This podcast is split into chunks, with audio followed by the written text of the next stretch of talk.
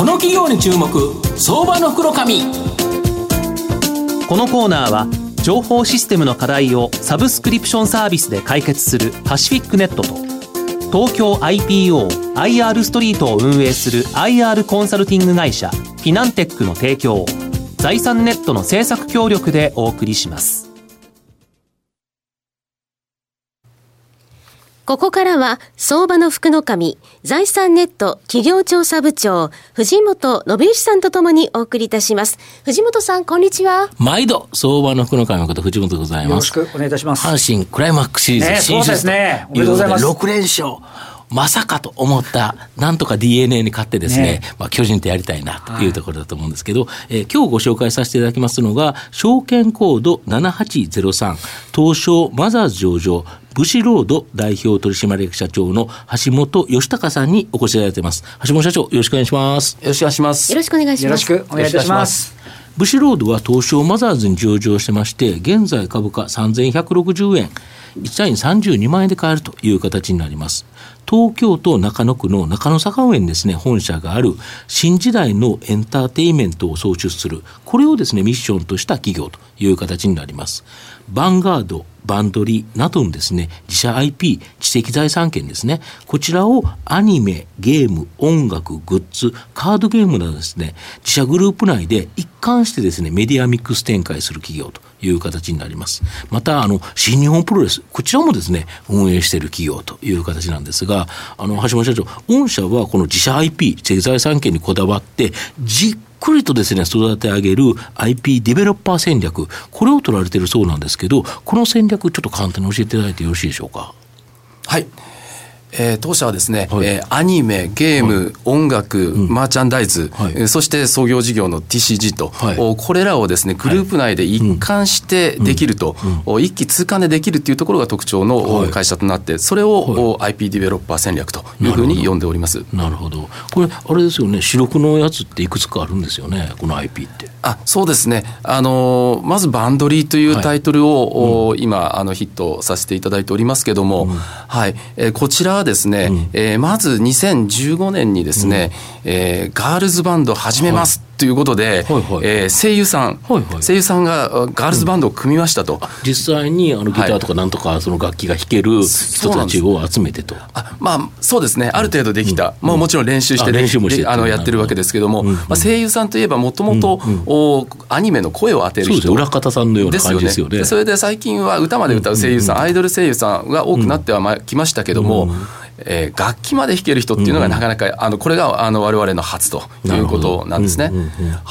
はい、でこういうところでまずそういうライブからスタートしてですね、で最初は下北沢の本当に2 3 0 0人のところからスタートですよ。でそこからですね、うん、えー、何回かライブを重ねていきながら、うん、まあ、1年ちょっと経ったとあたりでですね、うん、えー、武道館を埋めるというですね。武道館、えー、すごいですね、そうですね、まあ、1年半足らずでですね、はい、武道館を埋めるっていうところまでいけましたので、はい。はい、まあ、あのこれかなりスピード感あるのかなというふうに思いますが、まあ、その間ですね、まあ、彼女たちのですねいろいろ、まあ、苦労とかですね、はい、辛いことをいろいろ表現、あのそういうこともツイッターやらメディアやら SNS を通じてですね、え伝えていきながらですね、まあ、感情移入とか、え共感そういったものも、まあ、感じていただきながらですね、うん、ファンを増やしていくと、うん、まあ、こういうユーザーベースを作るということが先にじっくりやるといったことが重要かなと思っております、ね、これをアニメにしたりとか、はい、で実際音楽で販売したりとか、はい、ライブやったり、そうですね、ゲームとかいろんなものに展開。それも自社内でできると。そういうことになりますね。これすごいですよね。そうですね。それこそあれですよね、声優さんのプロダクション、はい、これも傘下にお持ちなんですよね。そうですね。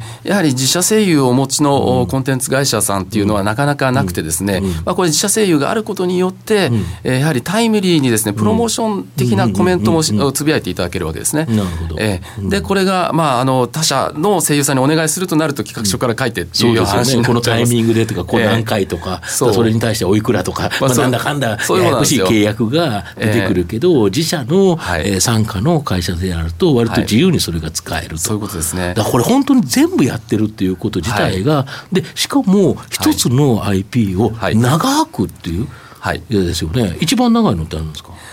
そうですね。あの、創業今12年の会社ですけども、創業事業であるバイス・シュバルツというカード、これに関しましては今11年やっております。で、バンガード、カードゲームファイ、あカードファイトバンガードに関しましては8年ですね。え一旦始めたタイトルはですね、基本的にはもう10年、20年、30年と続けていくといったことを前提に IP 作りをしておりますね。なるほど。これ、丁寧に丁寧に作って、それを全部一気通貫で自社内でやるから、収益力もあるし、大切に育てていくということなんですよね。そうですね。なるほど、はい、あと新日本プロレス。これはですね、まあ、昔からあった長年の歴史あるかなと思うんですけど、最近はあでしかも御社に傘下に入った何年前ですか、は7年前ですね。7年前ですか、でそこからなんかプ女子と言われるプロレス女子ですか、と言われる女性ファンが多く、会会場にめちゃめちゃ行ってるとかどれぐらいいるんですか？そうですね。今はですね、うん、4割。4割ですの女性がああいらしていただけてる状況です、はいうん、20代30代といった、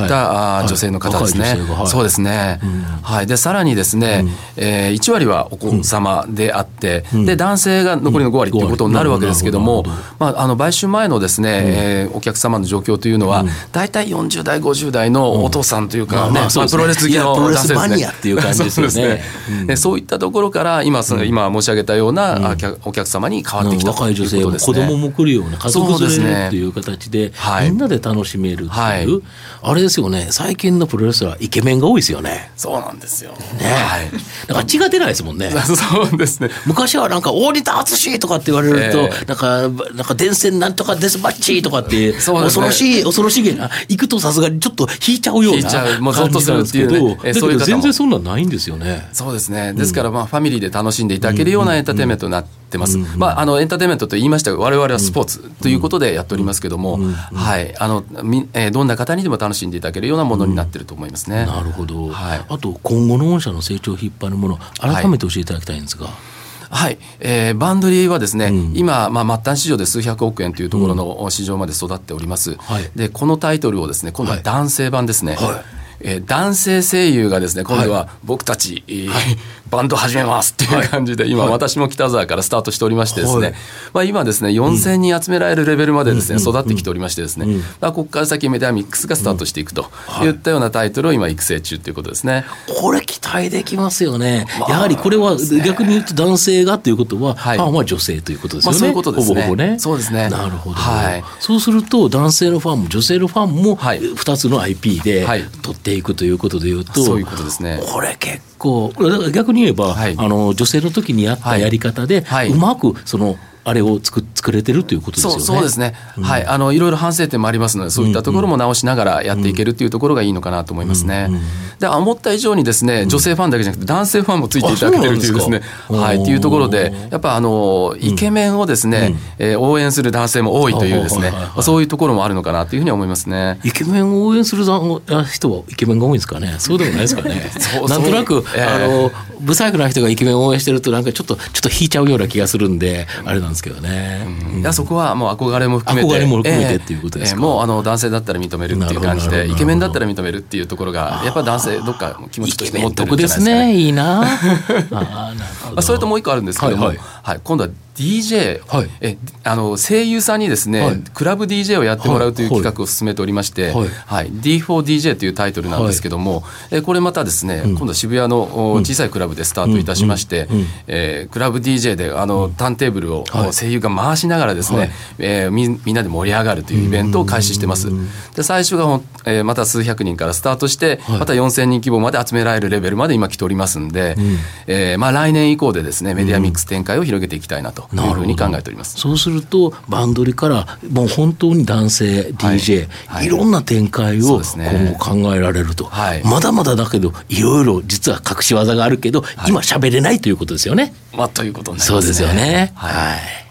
この間ちょっと決算会見出させてもらったんですけど、はい、あのどこまで話せていただいてるのか分かんないですけど、キックボクシングもなんか展開されるっていう話なんですよね、はい、スポーツ事業。えあのすでに、えー、展開してございまして、えー、16年の年末からですねスタートしております、ノックアウトというタイトルで、はい、えー、展開しておりますね。はい、昔ね、私らが若い頃すごいキックボクシング人気だったのが、もう一時見なかったら、また今度、あれですね、ステージごとにやるやられて、スポーツ事業もまた楽しみですね。そうですね、ありがとうございます。はいでも今ものよりことと言われますけどライブエンタメ市場の伸びってすごいですよね、はい、この感動を共有するというか、はい、そうですね。やっぱりその瞬間で味わえるものっていうものに価値があるプライスレスなものだということなんだと思うんです。これはあのアニソンもそうですし、うん、一般的な音楽のライブ、あるいはもっと広げて一般的なイベントもそうだと思うんですが、これ市場が全部伸びてますよね、それはですねやっぱりデジタルの世界ですとコピーできますということで、えー、やっぱその日その場にいてその瞬間でしか味わえない、これに価値があるのかなと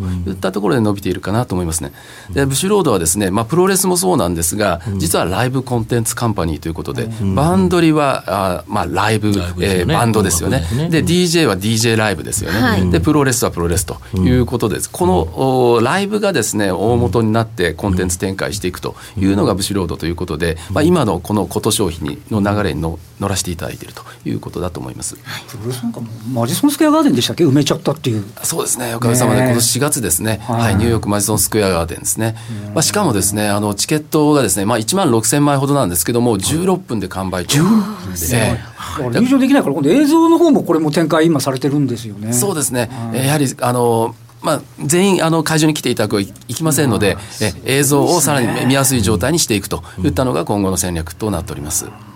ごいですね。はいまあ、まとめさせていただきますと、えー、ブシロードはですね、自社内でじっくりとこの IP、知的財産権を持つコンテンツ、キャラクターをですね、まあ、一気通貫で育て上げて、ゲーム、音楽、カード、ライブなどですね、様々なマネタイズ手法で収益を上げることができる企業だと思います。まあ、一度育て上げたですね、自社 IP というのは、長期間にわたってですね、収益を生み出してくれる、まあ、金のガチョウのような存在だと僕は思います。この自社 IP を多く保有し、新たにですね、生み出す力ののあるブシロードは安定的な高成長が期待できる相場の福の神のこの企業に注目銘柄です。今日は証券コード7803東証マザーズ上場ブシロード代表取締役社長の橋本義隆さんにお越しいただきました。橋本さんどうもありがとうございました。ありがとうございました。ありがとうございました。藤本さん今日もありがとうございました。